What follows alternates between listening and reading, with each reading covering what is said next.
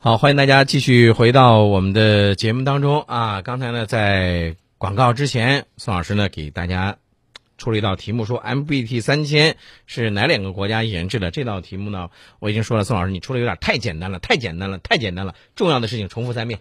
好吧，我们先把第一道题的这个获奖获奖者公布一下。好，这个我呢们先说第一道题的正确答案：海鹰，海鹰。这个鹰呢是这个雄鹰的鹰，对吧？没错儿，啊，我们来看一下在微信平台上大家呢回答的这个是哪位是正确的啊？我看一下在我们郑州新闻广播的这个官方微信上，这个河洛风谷这位朋友呢是十点四十三分发来的海鹰无人机。啊，我们这边会早一点。我们这边呢，那夜烟花雨啊，很有诗情画意啊。嗯这个朋友是在十点三十九分就答对了这个问题，哎呦呵，那这个奖品呢就要送给内业什么？烟花雨。内夜烟花雨这位朋友，抓紧时间把您的这个姓名、电话发送到我们的微信平台上，第一份奖品就送给您了啊！这个当然了，没关系，像河洛风谷啊，还有这个残溪啊啊这些朋友啊，您这个虽然这道题目没有答对，还有我们第二道题目吗？第二道题目再重复一遍，是哪两个国家研制的 MBT 三千，对吧？对，啊，抓紧时间通过微信的方式来参与节目。呃，郑州新闻广播的官方微信呢是七四九七八五九八六，节目的微信公众号呢是 H O T 九八六。接着我们再说这个坦克啊。嗯最近这一段啊，俄罗斯媒体老拿我们这个 VT 四说事儿，嗯为什么呢？他觉得我这个阿玛塔好啊，然后就各种贬低我们的坦克。嗯哎，这个嘴上、网上嗯打这种、呃口水战，嗯特别的厉害。嗯那么我们之前就说过了，这个俄罗斯的这个新坦克呀，嗯呃，未必比咱那个 VT 四要好，嗯而且呢，俄罗斯这个坦克，咱说句实在话啊，嗯你不能为了你自个儿对外销售是吧？嗯他觉得咱抢他生意了，嗯，所以他很不高兴。嗯然后就猛烈抨击，连篇累牍，不是一家媒体啊，嗯很多俄罗斯媒体就进入这种嘴炮模式。他说什么引擎缺陷、啊火控进口、啊价格高昂，嗯不管怎么样，哎，他就说中国坦克在俄罗斯媒体眼里头简直不行不行的，你看那小心眼儿吧，哎，心眼儿挺小的，对吧？嗯呃，其实呢，我们要说一下这个俄罗斯这个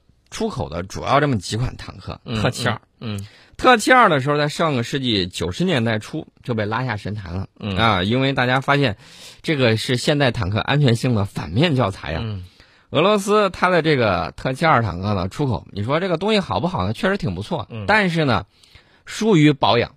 为什么没保养？后这个后勤保障跟不上，就是说白了，就是俄罗斯只管卖，不管售后服务。嗯嗯不管售后服务的时候，它就造成了它这种简易的这种易爆装置嗯啊，它它呢就过期了，过期了之后没有保养，然后这个坦克手呢还大量的把这个炮弹嗯堆到这个炮塔里头，嗯打中之后就引起了殉爆。其实它本国使用的东西问题还可以，嗯就问题就是它出口的这个东西相当不靠谱。嗯除了这个遭到抵制之外呢，呃，他搞了一个特八零 U，特八零 U，他说这个东西好，哎，这个东西不错，呃，你们看谁想买？结果呢，大家发现他这个坦克出现什么问题吧？腿儿短，跑不快，还没有特七二跑得远。嗯呃，这个想了一百圈儿，说怎么办呢？把这个东西抵债，嗯拿着坦克抵债，去给抵给谁了抵给韩国了。啊？去抵给韩国了。然后呢，你看到韩国，韩国拿这个坦克干嘛？一方面当假想敌中队，嗯另外一方面呢，他拍电影啊，嗯拍电影的时候就直接把这个扮演朝鲜坦克，啊，他就搞这么的。嗯，呃，这个到九十年代末期了，这个俄罗斯说。这这这不好嗯卖呀、不好卖怎么办呢？我把特七二升级一下，把特八零的特八零 U 跟特七二的长度捏到一块儿，嗯他搞了一个特九零，就是大家整整合了一下。对，就大家特别了解，呃觉得特别出名那个黑鹰坦克，嗯名字挺牛的，嗯专供外贸出口，这个叫特九零 S，、嗯这个机动性能比着特七二那是要提升了不少，嗯但是有一点，有一个非常重要的问题。这个俄罗斯大家都知道，那几年经济不咋地。嗯你想卖这个坦克，它不是全全新研制的这个坦克发动机，嗯它这个发动机呢跟特七二一样，嗯都是苏联二战之前研制的这个嗯 B 二发动机发展过来的。嗯那么什么情况呢？尺寸不变，然后呢就通过不断提高这个气缸的压力，嗯加强结构，获得更大的功率。这样的话，坦克发动机舱最小，而且能够节省重量。嗯但是出现问题了，嗯功率越大，发动机热负荷越高，嗯搁到这个高温或者高原环境之下，经常会出现发动机过热，就是开过了，啊或者出现什么情况呢？功率不足嗯啊，出现这种问题，嗯这个印度就吃了大亏了。印度发现他这个买了一大批特九零 S，嗯结果在印度沙漠地区表现非常糟糕。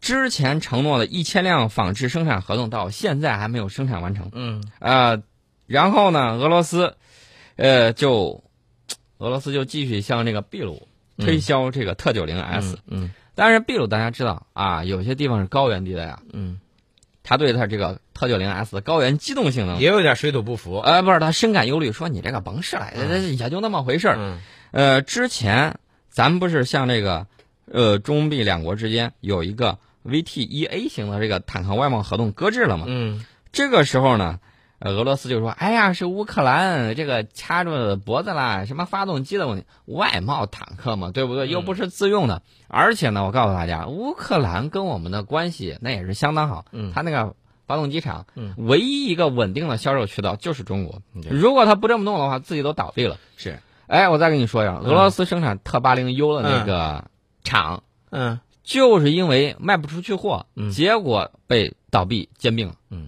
其实宋老师，你看咱们说了这么多啊，你像 T 特七二、特八零、特九零等等这些，那你要是说这种型号这么多，怎么分辨呢？什么是高端的，什么是低端的高端呢算特九零 S 吧，啊？特九零嗯 S 这算是高端的是吧？啊，低端呢是特七二特七二算是低端坦克了。啊。哎这你记不记得咱前一段时间好像说了一个是哪个国家啊？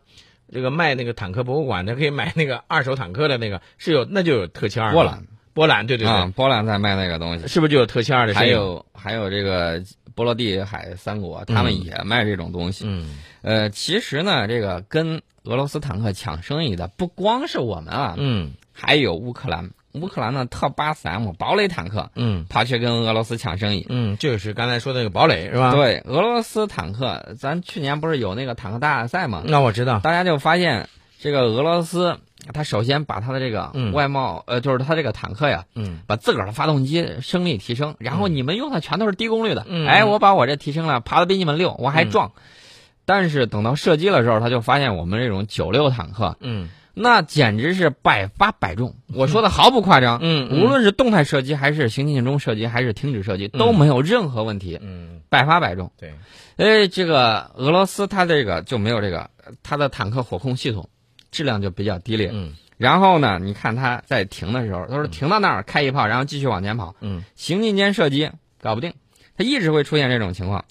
它为了卖它这个特九零 S，它怎么办呢？嗯安装法国的热热像仪，嗯结果呢，安装上之后，他说：“哎呀，我这东西太好了，嗯印度你过来看看，我这东西好的不行。”印度说：“哎，那挺好，我用用呗。”在沙漠里头一试，完蛋，怎么完蛋了？